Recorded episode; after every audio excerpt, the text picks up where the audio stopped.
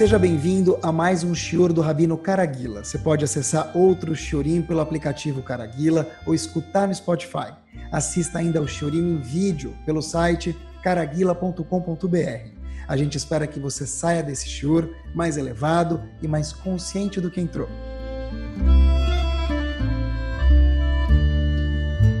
Muito boa noite. Queria falar com vocês hoje, Bezrat Hashem, uma mensagem que eu considero ela potente. E óbvio que a gente vai chegar juntos a uma aplicação dela para nosso dia a dia, para o nosso cotidiano, porque uma coisa que eu acho muito verdadeiro e eu, isso é, espero que óbvio, a Torá Kudoshá, aí quando a gente fala de Torá, quer dizer Torá, Mishnah, Gemara, tudo que acontece, é algo que foi escrito e algo que aconteceu mas é algo que acontece. Por quê? Porque a história sempre se repete. Então, através da gente ler a história e ter o privilégio de aprender a olhar a história de acordo com óculos, de acordo com a visão da maior sabedoria do mundo, que é a Kadosh Baruch Hu, a gente vê a história com um perfil completamente diferente. Então a gente não está lendo uma história, a gente revive uma história, mas a gente aprende a ver história do mundo, dos avós, tudo, com a perspectiva da visão mais perfeita do mundo possível, que é a visão de Akadosh Baruch. Então, queria ver junto com vocês, queridos, a história a seguinte, é o seguinte. Se a gente for observar, se a gente for observar, a gente vai ver uma coisa muito interessante que eu queria compartilhar com vocês, é o seguinte. A gente tem um passuk em Parashat Balotecha, e esse passo conta para a gente o seguinte: a trajetória do povo Yodi durante os 40 anos do deserto, e o Passuk é repetido algumas vezes, ele traz um grande louvor do povo Yodi. Qual é o Passuk, qual é o louvor? Explico imediatamente. O Passuk fala para a gente algumas vezes, mais uma vez em Parashat Be'alotecha, Alpi Hashem Ichanu, Alpi Hashem Isau o povo descansava conforme a ordem, a diretriz de Akadosh Baruch Hu, e o povo viajava conforme a diretriz, o planejamento de Hashem. O que quer dizer isso? É o seguinte, esse que se repete inúmeras vezes em Parashat Balotecha. Imagina, antes, para a gente poder entender esse passuco um pouquinho melhor, imagina a gente sai de férias, e aí, a primeira pergunta que a gente faz é quantos dias a gente vai ficar em tal cidade? Por quê? Ou tal hotel? Por quê? Porque a gente quer saber se a gente desfaz as malas ou não desfaz as malas, ou é, se a gente já precisa comprar alguma coisa para deixar no hotel, se a gente ficar um dia, não. Se a gente vai ficar ó, três, quatro dias, já vale a pena comprar umas frutas, uns salgadinhos, já deixar no hotel e daí por diante. Sempre me lembro das viagens que a gente faz com a Marcha da Vida, a gente não passa normalmente mais do que uma noite em cada hotel. A gente anda muito de ônibus e se desloca bastante. Então chega à noite, dorme, no dia seguinte vai embora e vai já para outra cidade. Então, quando a gente vai para a Europa, para a Polônia, esses lugares, nessas viagens, a gente não costuma ficar mais do que uma noite no mesmo hotel. Então, a gente pode passar uma semana sem desfazer a mala. Por quê? Porque desfazer a mala para amanhã já fazer de volta, então já nem vale tanto a pena.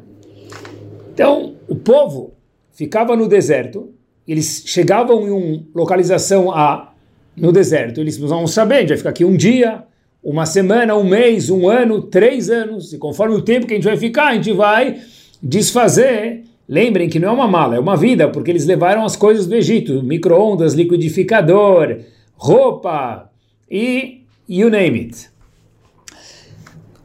Então, o Passu conta pra gente como é que funcionava essa jornada no, no deserto. O Passu fala pra gente uma, um louvor assim, power. Alpi Hashem Echanu e Alpi Hashem Isau. O povo estacionava conforme a ordem de Hashem e viajava conforme a ordem de Hashem. O que quer dizer isso? Eles não sabiam se eles iam ficar no deserto cinco dias, naquela localização, cinco minutos ou cinco anos. Eles chegavam e estacionavam. E às vezes ficavam um mês lá. E às vezes ficavam um ano, ou dois, ou cinco, dez anos lá. E quando Moshe Rabbeinu tocava as trompetas e as nuvens celestiais começavam a se deslocar, o povo imediatamente ia de um lugar para o outro. E é incrível, nunca vi isso escrito, mas a gente pode falar porque é fácil notar isso.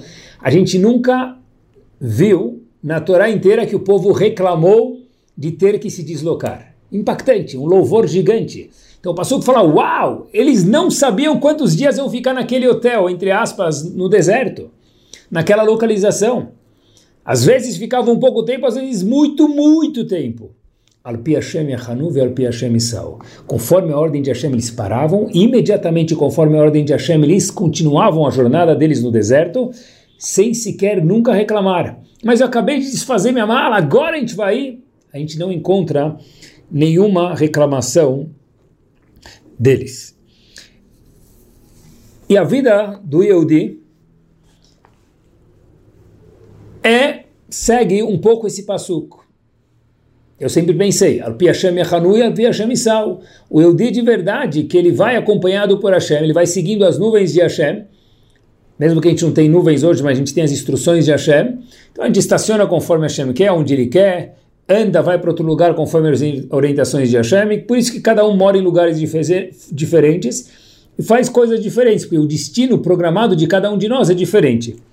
Eu entendia sempre que esse passuco tá, tem um reflexo nas nossas vidas, e, a, e o reflexo é que a gente vive conforme a orientação de Hashem, cada um na função dele, na situação econômica, social, religiosa, Arpi Hashem Yechanu, Arpi Hashem Isau. Habibi, estaciona aqui, agora é hora de mudar para aquele trabalho, agora é de mudar de casa, agora é de mudar de lugar na sinagoga. Cada um a gente vai mudando conforme a instrução de Hashem. Nada é aleatório. Sim, eu entendia sempre. E na verdade, eu fiquei perguntando para mim mesmo, será que é isso que Hashem quer da gente? Você deve estar se falando, ah, mas óbvio, me explico. E não é tão óbvio, não é tão pachuto, e acho que talvez não é verdade Escutem comigo no decorrer do, do Shiur, acho que tem um Hidush aqui, uma novidade muito forte, que eu gostaria de compartilhar com vocês. Eu vou contar para vocês uma história, que normalmente eu deixarei ela mais para o fim do Shiur, mas ela vai ser o começo do Shiur e a gente vai andar um passo acima da história depois, em seguida. A história, na verdade, é a seguinte, meus queridos, história verdadeira, com nomes verdadeiros também. A história aconteceu na década de 50, e Steinberger, um Yehudi americano, que se transformou com o tempo num grande businessman. Tinha lojas, e nessas lojas ele tinha muitos funcionários. Ele ficava muito em Manhattan. Uma das vezes ele teve que se deslocar para Brooklyn, no hospital que havia lá, para visitar um grande colega que ele tinha. Ele foi para o hospital, visitou o colega, e para voltar para Manhattan sem pegar trânsito, qual que é a melhor forma? Pegando o metrô. Por baixo da terra, a gente não pega trânsito. Esse senhor Steinberger, ele entra no metrô, ele normalmente não estava acostumado a andar de metrô por ser uma pessoa que andava com de carro, etc e tal, mas devido ao tempo, mais uma vez, ele entrou no metrô para fazer o trajeto de uma forma mais rápida. Metrô cheio, ele fica de pé, de repente o metrô estava lotado, do lado dele uma pessoa que estava sentada levanta para sair no próximo ponto. E ele logo se senta. Ele se senta e ao lado dele, esse senhor Steinberger no metrô mais uma vez, Brooklyn, Manhattan, ele vê um indivíduo lá lendo o jornal, mas não com a mão aberta, com a mão 180 graus.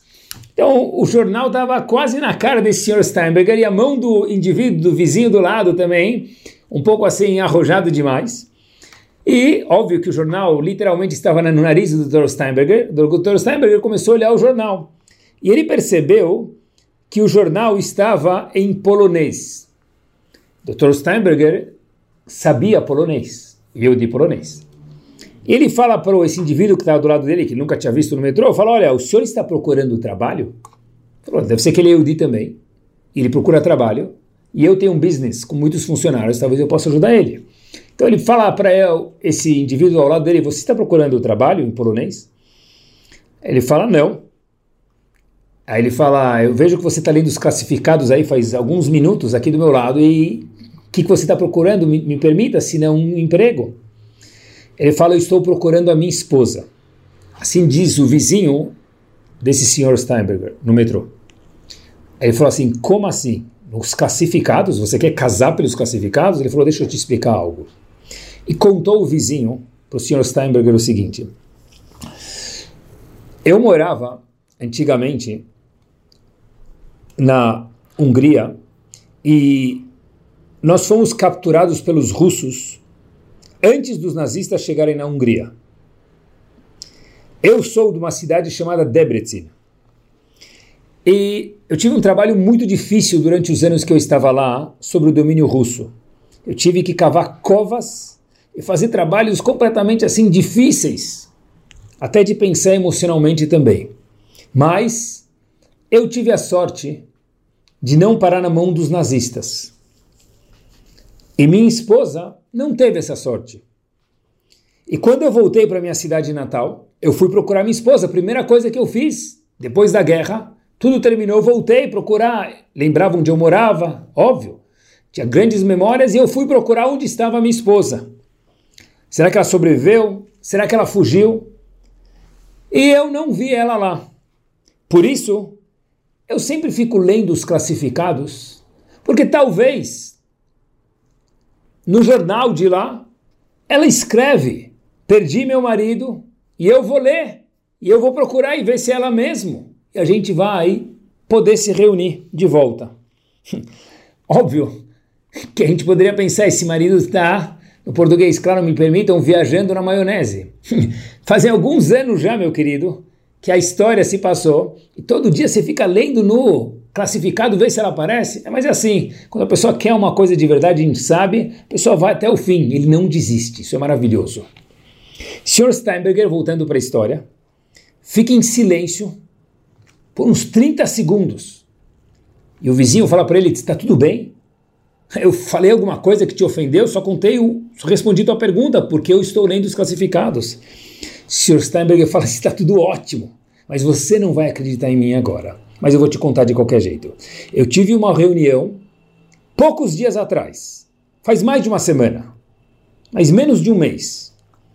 Um business almoçando e haviam poucas pessoas no almoço. Uma moça me contou uma história muito parecida com a sua.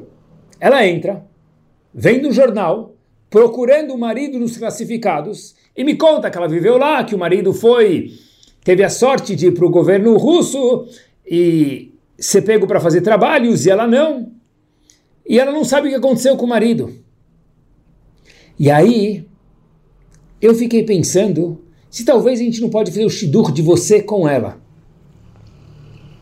Talvez eu possa apresentar um para um outro. E meus queridos, o final da história foi que Dr. Steinberger, Mr. Steinberger, não fez o shidur entre aquele homem e aquela mulher. História 100% verídica. Porque eles já eram marido e mulher. Ele somente pegou o telefone daquele indivíduo no metrô e já tinha o telefone daquela senhora e juntou os dois. Era um marido e mulher se reencontrando depois de não ter visto um ao outro saber o paradeiro um do outro anos depois da guerra. Só agora, reunidos de volta. Onde se encontraram? Com o metrô Brooklyn, Manhattan, metrô aberto e de repente, a gente diria, por acaso senta alguém do lado que normalmente não pega o metrô e por acaso sabe ler polonês e por acaso teve uma reunião há pouco tempo atrás com a mulher com a mesma história e por acaso e por acaso. Isso é Alpi Hashem Yahanuv Alpi Hashem Isaú. Acompanhe comigo. A vida do Yehudi, até para sentar num metrô, até para pegar um metrô, ela pode ser vista ou Alpi Hashem ou de uma forma natural. Nós escolhemos se a gente quer ver isso de Alpi Hashem conforme instrução de Hashem ou aleatoriamente. Quando a gente fala justo naquele momento que isso é Hashem. Ou às vezes na nossa vida a gente fala Quase que eu. Isso também é Hashem, Elopi Hashem. Quem fez o quase para gente? Quase bati o carro. Quase fui mal na prova.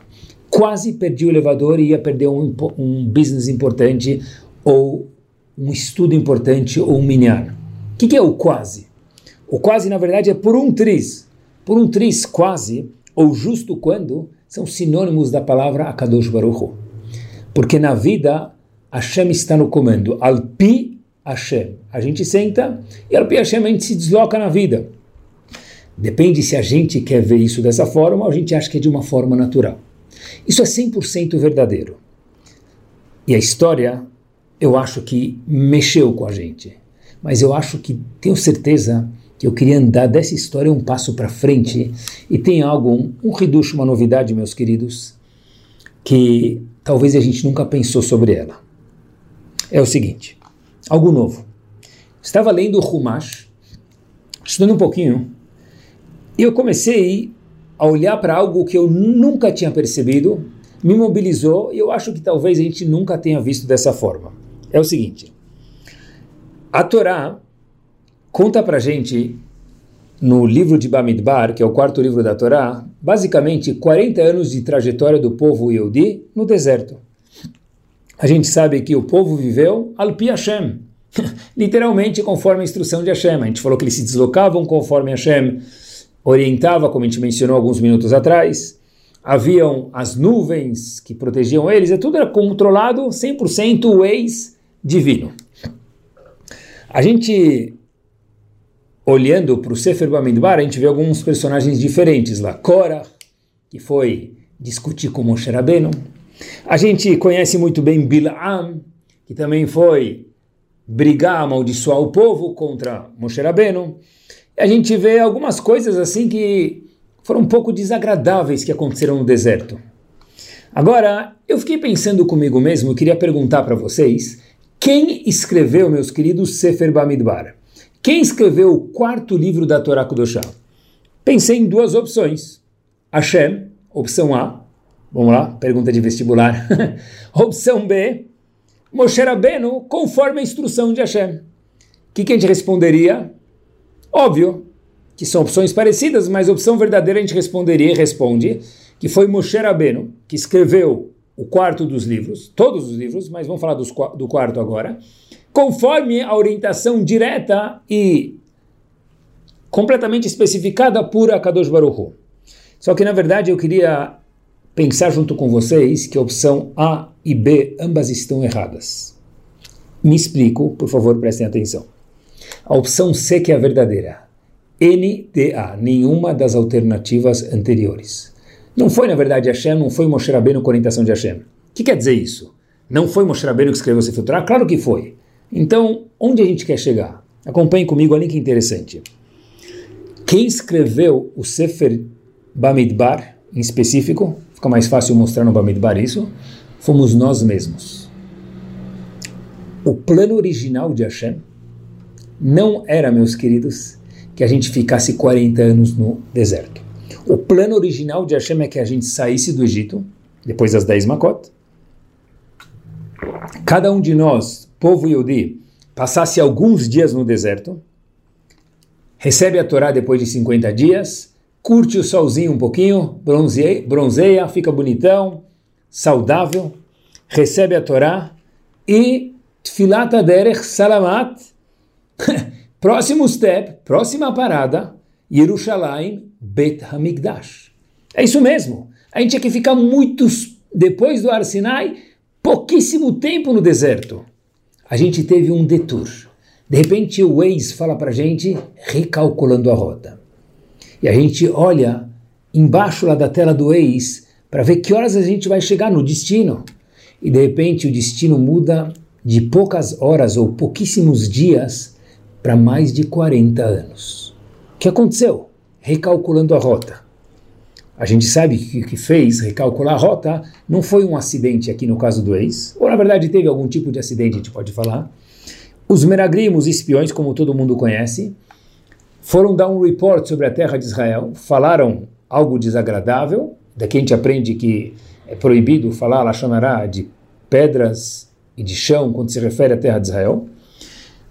E o que aconteceu foi que Hashem ficou muito chateado e falou: agora a gente vai mudar o curso da história, em vez de ficar minutos no deserto ou poucos instantes, vão ficar mais de 40 anos no deserto. Depois que o povo teve essa atitude, apareceu Korah, apareceu Bilam e apareceu um monte de outras histórias desagradáveis. Reclamaram do mar, reclamaram. E aí a gente sabe que alguns episódios que tiveram desagradáveis, alguns, plural. Eu pergunto de novo agora, Quem escreveu Sefer Bamidbar? Moshe Rabbeinu? Óbvio que foi Moshe Rabbeinu. Com a instrução de Hashem, foi. Mas na verdade fomos nós mesmos. Nós que, como que se fosse, colocamos a mão na caneta de Moshe Rabbeinu e a gente recalculou a história. Porque se fosse a história, meus queridos, com a forma, óbvio que Hashem sabe tudo desde o início, repito, óbvio que Hashem sabe tudo desde o início, mas o plano inicial era que pós recebimento da Torá Har Sinai, 50 dias depois de sair do, do Egito, a gente tinha que ir direto para Israel. A gente teve um detour de mais de 40 anos. O que aconteceu? Nós escrevemos essa nova história. Acompanhem que, comigo, olhem que master. O mesmo é verdadeiro, não só para o Sefer Bamidbar. Vou pegar mais um exemplo só, para o estudo não ficar muito longo. Bereshit. Qual foi o plano de Hashem ou talvez Shemot e Vaikra também, qual era o plano de Hashem inicial? Hashem criou Adam Arishon, o primeiro homem. Em seguida, sua outra metade, senhorita Havá. Colocou os dois no lugar mais maravilhoso do mundo. Ah, não é Disney, não é Suíça, muito mais bonito do que isso. Não é Jerusalém, mais bonito do que isso. Gan Eden. De repente, eles ficam alguns minutos lá, eles tinham que ficar poucas horas lá. Se eles não tivessem feito o erro que era tudo menos maçã do amor, tá bom? Ele comeu a fruta, a Gemara conta que tem uma discussão que fruta que era, mas não era maçã do amor. Ele foi lá e comeu aquela fruta, e de repente, se eles não tivessem feito esse equívoco naquele momento, eles entrariam em algo chamado, assim diz para a gente, Olam Shekuló Shabbat, no mundo que era 100% Shabbat. O que, que isso quer dizer? Era o Gan Eden eterno. Mas já que eles pecaram, Aí a gente recebe uma mensagem do ex de Hashem recalculando. Aí apareceu Noah, apareceu Cain e Hevel, apareceu um monte de coisas que talvez não era o plano inicial de Hashem. Ou seja, quem escreveu a história do mundo, lá no começo foi Adam e Havá. Depois, no exemplo anteriormente citado, no deserto, foram os próprios Eudim, quando decidiram fazer o Reta Egel, quando decidiram os Meraglim falar mal da terra de Israel, o plano mudou.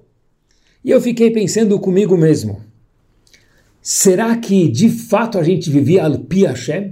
Quando eles estavam no deserto, o Pasuk fala al-Pi Hashem Yahanu, como a gente mencionou no começo do Shior, vi al-Pi Hashem. Eles viajavam, estacionavam conforme a orientação de Hashem.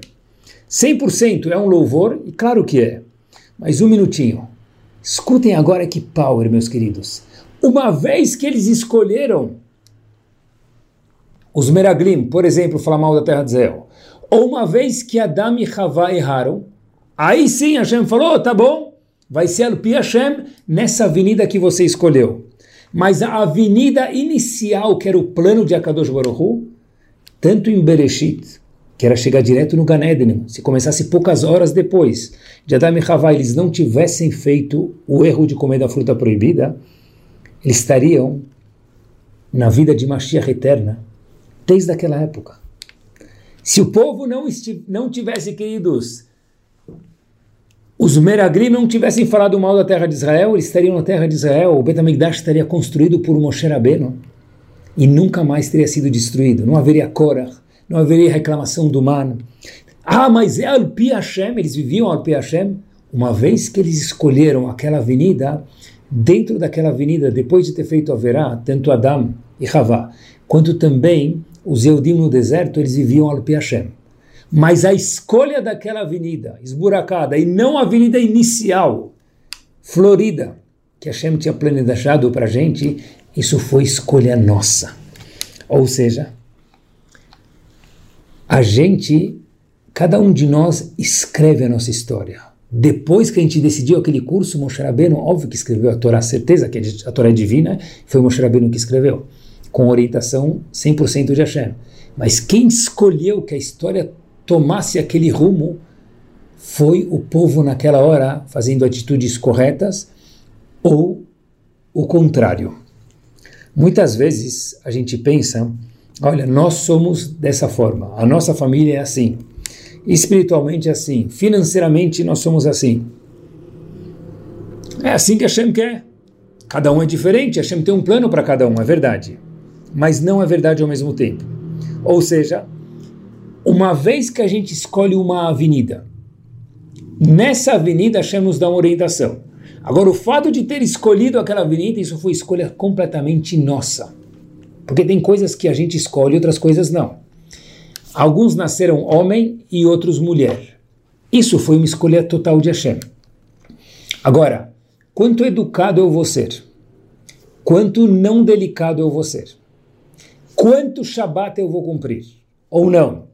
Quanto ágil eu vou ser no trabalho? Quanto preguiçoso ser no meu trabalho? Isso não são escolhas que Hashem faz. São escolhas que nós fazemos. E conforme essas escolhas e inúmeras outras que estão na nossa mão que a gente faz, olhem que power! A gente escolhe avenidas religiosas, sociais, econômicas, e a gente vai trafegando por elas. Nessas avenidas também tem Alpi Hashem, tem orientações de Hashem.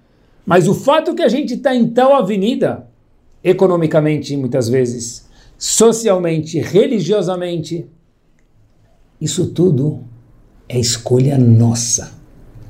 Porque ficar 40 anos no deserto era Alpi Hashem, depois que eles já fizeram um erro, virou Alpi Hashem. Mas o Alpi Hashem verdadeiro, o ex-inicial, era não ter ficado nem mais um mês no deserto, quanto sequer menos 40 anos. Muito power. Nós traçamos o nosso destino. Óbvio que depende da vontade de Hashem, da ajuda de Akadosh Baruch que comanda o mundo inteiro, a gente escolhe em qual avenida entrar e depois Hashem faz ir mais rápido ou mais devagar, mas qual avenida entrar, é escolha nossa. Uma vez que a gente se coloca naquela estrada, Hashem nos orienta. Qual estrada? Escolha nossa. Talvez, fiquei pensando que isso deep down, de verdade, é o que Chachamim chamam, nossos sábios chamam de Bechirat Chovshit. Ou no português, claro, livre-arbítrio. Freedom of choice. O que quer dizer isso? You choose it. You call it. Você escolhe. Ataborrer. Não eleições que a gente pode escolher o presidente, talvez pode também. Mas é, a democracia nas nossas vidas ela é muito mais forte. É o livre-arbítrio. A gente escolhe. Vou trazer um exemplo do Tanakh para ficar um pouquinho mais claro. E olha que poderoso. Leá, uma das filhas de Lavan, a filha mais velha, estava predisposta a ser casada com um familiar dela, que é o filho mais velho de Yitzhak. Quem era? Irifká. Quem era esse filho? Esav. Leá deveria ter casada, casado, porque ela era mais velha, e Esav era o mais velho, e assim que se casava mais velho com mais velho, mais jovem com mais jovem. Então Leá deveria ter casado, queridos, com quem? Com Esav. Esav dele saiu Amalek, o povo que é arqui-inimigo do povo Yehudi. De Esav saiu, de acordo com parte de, daqueles que explicam a Gumará e Megillah de uma forma, os nazistas. Leá, uma vez que ela tivesse casado com Esav, que era o que era predestinado, ela ia viver al Hashem, o melhor que dá para fazer naquela avenida. O que, que Leá fez? Ela mudou a avenida, ela chorou muito, ela fez muita tefilá, ela mudou o destino dela. Não, ela traçou o destino dela. O que, que ela fez? Fez muita tefilá, ficou com rugas de tanta tefilá, de tantas lágrimas, de tanta sinceridade. Já falou um minutinho. Você vai ser a primeira a casar com Yaakov. E das doze tribos e quatro esposas que Yaakov teve, mais uma vez, quatro esposas que Yaakov teve, o share de cada um, 12 dividido por quatro, é três. Cada esposa devia ter três filhos. Três tribos. Leá teve seis tribos. Por quê? Porque Leá escolheu, com esforço, um pouco acima da média no caso dela, uma nova avenida. E conforme aquela nova avenida Leá viveu, e até hoje, Leá é uma das matriarcas e não teria sido, seguisse o curso natural da água, de casar com Esav, da vida. Ela teve seis tribos e não virou mãe de gangue de assassinos que rodam o mundo. virou mãe de valores e não mãe de pessoas que não têm moral. A gente escolhe a vida, o caminho, nós escrevemos a nossa história. É isso mesmo. Se Adam Arishon, óbvio que tem uma explicação por que ele errou, se ele era uma pessoa tão grande, ele tinha como pai e mãe no RG Hashem. Mas se Adam Arishon, meus queridos, não tivesse feito o equívoco, a gente estaria no Lamabá até hoje. Não é precisar guerras, fome, tudo isso que a gente vê, histórias que a gente não consegue entender, sofrimento, seria completamente diferente. A Damarishon escolheu aquela avenida. Dentro daquela avenida a gente tem que cumprir Shabbat, Kashrut, mas inicialmente o plano não era ser assim. Porque para cada avenida tem leis de Hashem. Em qual avenida nós vamos caminhar? That's our choice. É nossa escolha. Que mensagem poderosa. É verdade que, ah, mas errar é humano? Sim.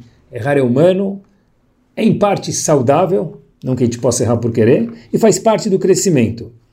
Mas a gente tem que tentar ao máximo acertar e viver no plano original que cada um tem de Hashem, que cada um, Hashem tem para cada um de nós. Como? A gente sabe exatamente o que é certo, o que é errado, e se a gente procura uma orientação de um Rav competente. A gente sabe como deve ser o trato da pessoa com os outros, com a Kadosh Baruch Hu, consigo mesmo. Não se colocar para baixo, saber se elogiar, saber elogiar os outros, saber elogiar Kadosh Baruch Hu. A gente sabe que isso é o saudável. Às vezes a gente, entra, a gente entra na rotina, a gente acaba escorregando. Mas óbvio que Hashem não quer que a gente pense cada um mal de si próprio, nem que Hashem não gosta da gente. Bobeira total. Porque Hashem gosta da gente mais do que um pai gosta de um filho. E um pai não consegue não gostar de um filho mesmo que ele tente.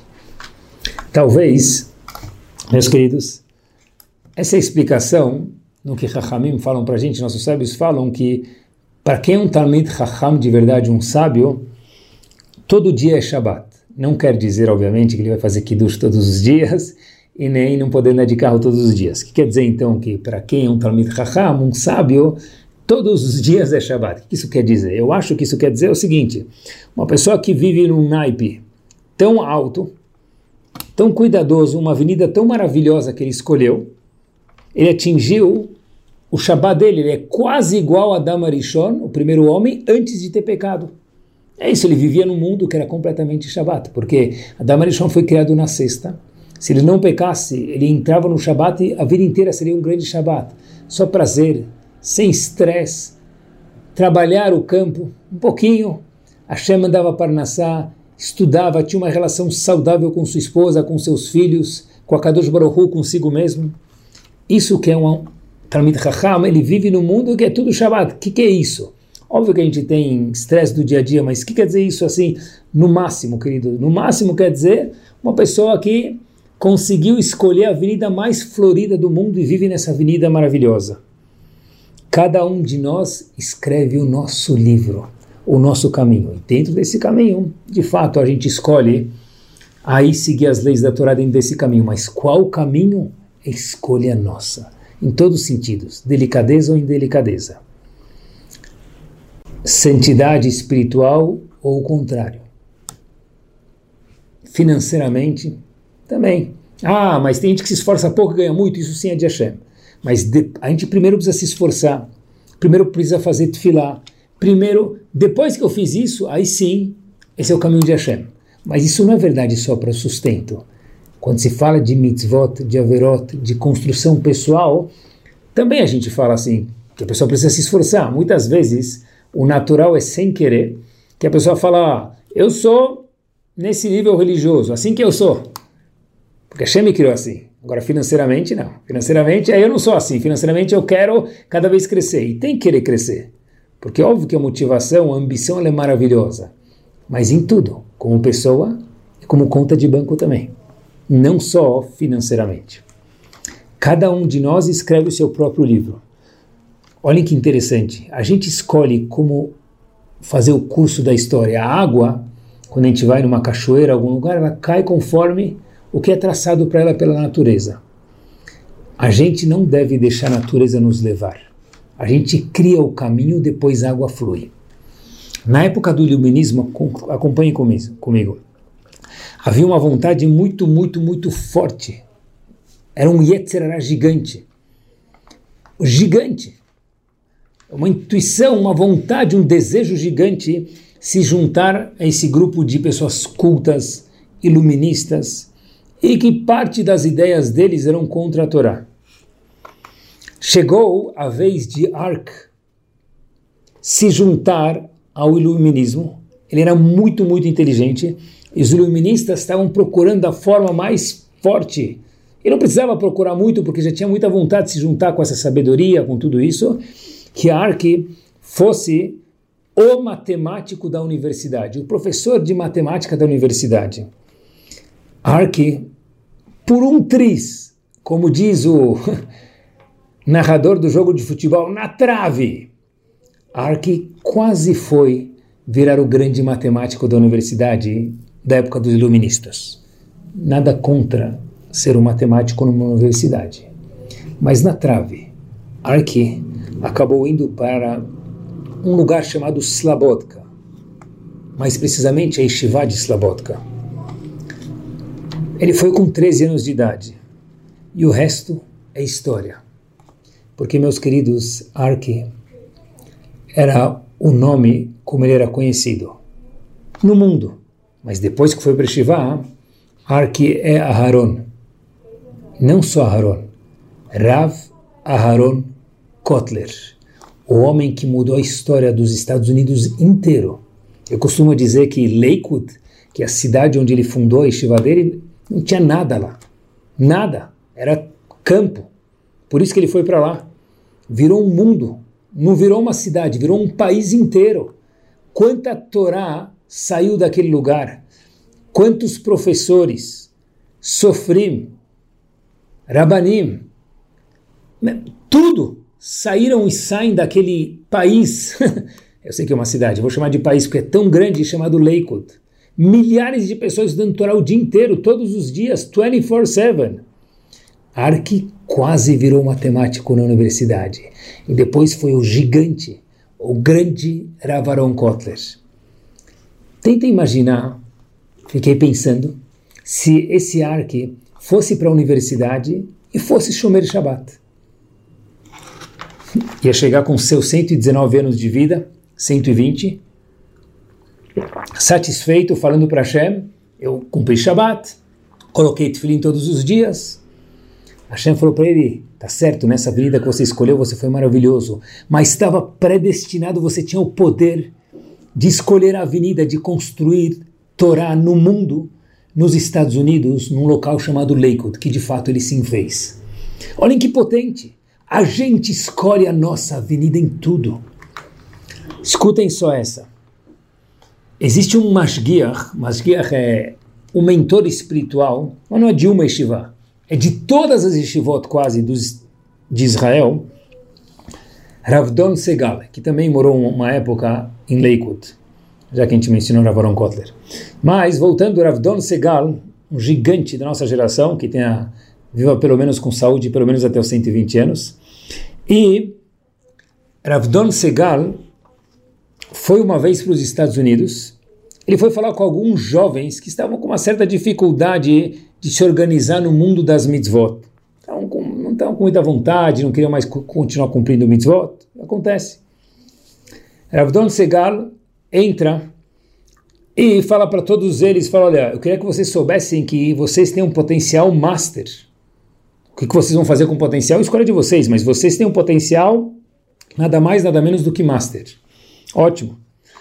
E próprio Ravdon Segal contou isso para os meninos. Contou o seguinte: uma vez, Ravaron Kotler, mais uma vez, Ravdon Segal contou para os meninos nessa instituição que ele estava lá. Ele contou para os meninos que uma vez aconteceu um certo episódio, esses meninos que não estavam se ligando bem com a Torá.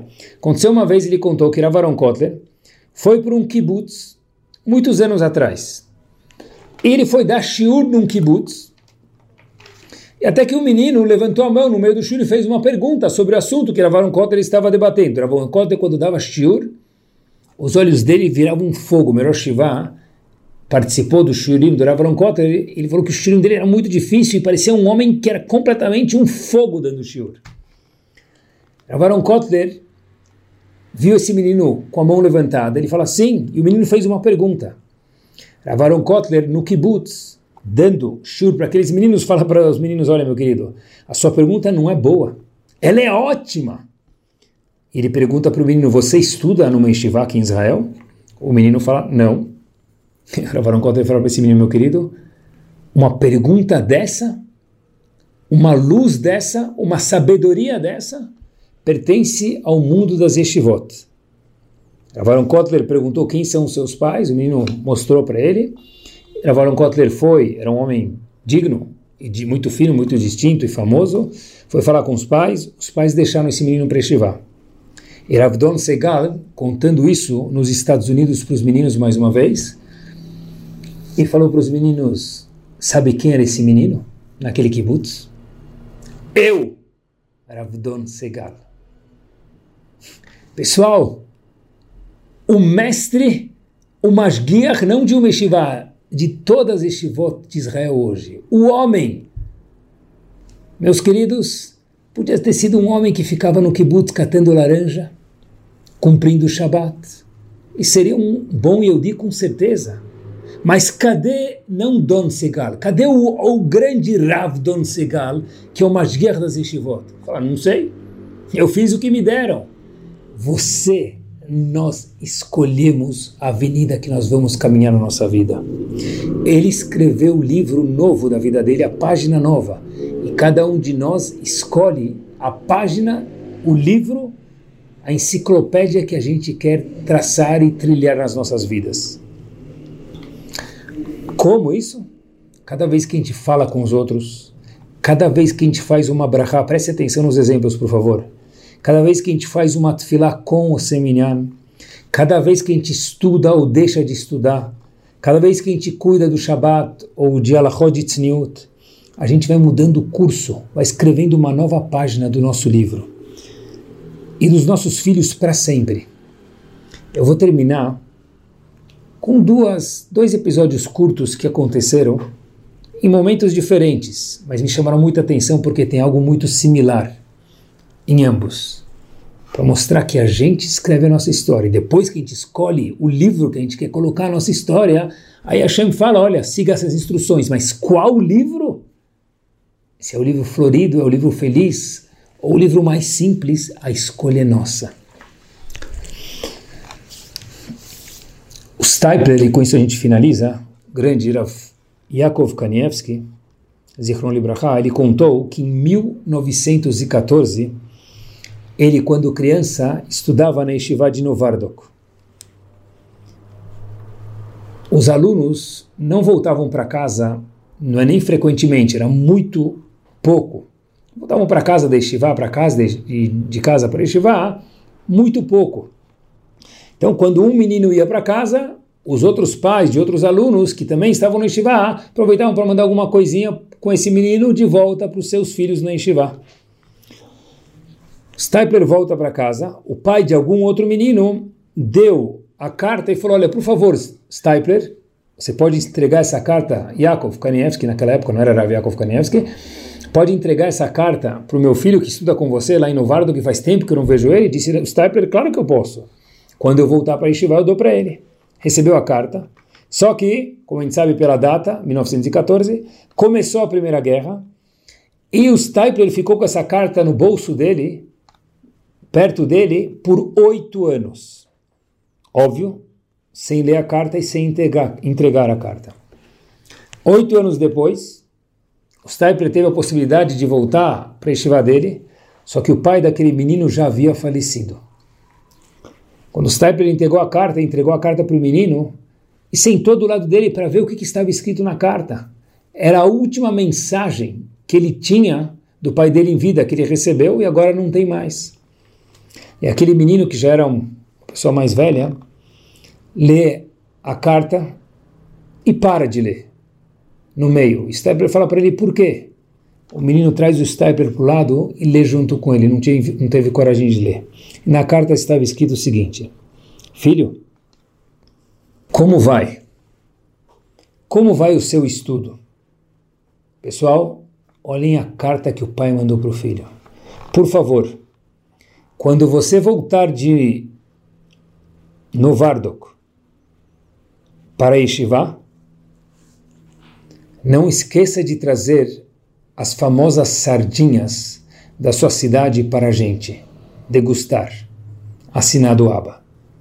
Essa foi a última mensagem que o pai dele deixou. Não esqueça de trazer as sardinhas. E o que me chamou a atenção foi que eu vi outro episódio que aconteceu em um momento diferente, em lugares diferentes. Mas a ideia era muito similar, porque essa era a história dessas pessoas. Iam muito pouco para casa, de Shiva. Visitar os pais em casa era algo muito não normal. Para poucos. Rav Isaac Sher, de Slabotka agora, lugar diferente, voltou para casa também. Era a vez dele voltar para casa, depois de muito tempo de não estar em casa. O pai de um amigo dele fala a mesma coisa. Isaac, você pode levar a carta para o meu filho que estuda com você lá em Slabotka? Falou, claro. Ele entrega a carta para o filho e fica curioso para saber o que, que o filho está lendo. E o filho fala para ele: pode vir perto de mim. E na carta estava escrito o seguinte, com isso a gente termina. Outra carta. Situação parecida. Cenário de vida parecido. Mas escutem só a mensagem. Querido filho, como vai? Como estão os estudos? A carta começou igual a outra. Escutem o final da carta. Eu vou te pedir um favor, meu querido filho. Você está longe. Antes de tomar qualquer decisão na sua vida, pensa sempre: o que você faria se hoje fosse o seu último dia de vida? Assinado Ravnatan Tzvi Finkel. Meus queridos, Acompanhe comigo. O que você faria se fosse o seu último dia de vida? Antes de tomar uma decisão, pensa nisso. Quem era o menino que recebeu aquela carta? O pai era o grande Ravnatan Finkel, o homem de Slabotka. O filho foi posteriormente Rosh Vladimir e Yerushalayim. Será que foi a carta que fez eles diferente? Certeza que imbuído nos pais. Um pediu, não esqueça as sardinhas. Foi esse o caminho que ele escreveu, foi esse o livro que ele escreveu para o seu filho. Oh, o importante são as sardinhas, o chocolate, aquela carne talvez da Argentina, é o mais importante, óbvio que caché com muitos selinhos. Bom apetite. O outro falou, oh, querido, se você for tomar uma decisão um pouquinho mais importante para a sua vida, o que você faria se hoje fosse o último dia da sua vida? Pense com esse foco. Que Bezrat Hashem, meus queridos, a gente possa viver sempre al Hashem. E a gente vive al Hashem. Sentar no metrô e fazer um shidur de duas pessoas que não se viram, óbvio que é al Hashem. Mas hoje a gente aprendeu que tem algo muito mais forte do que esse al Hashem, que é o destino. A gente escreve o nosso livro a nossa enciclopédia, o nosso próprio, como se fosse Sefer Torah. Ótima noite e semana a cada um de nós. Tudo de bom.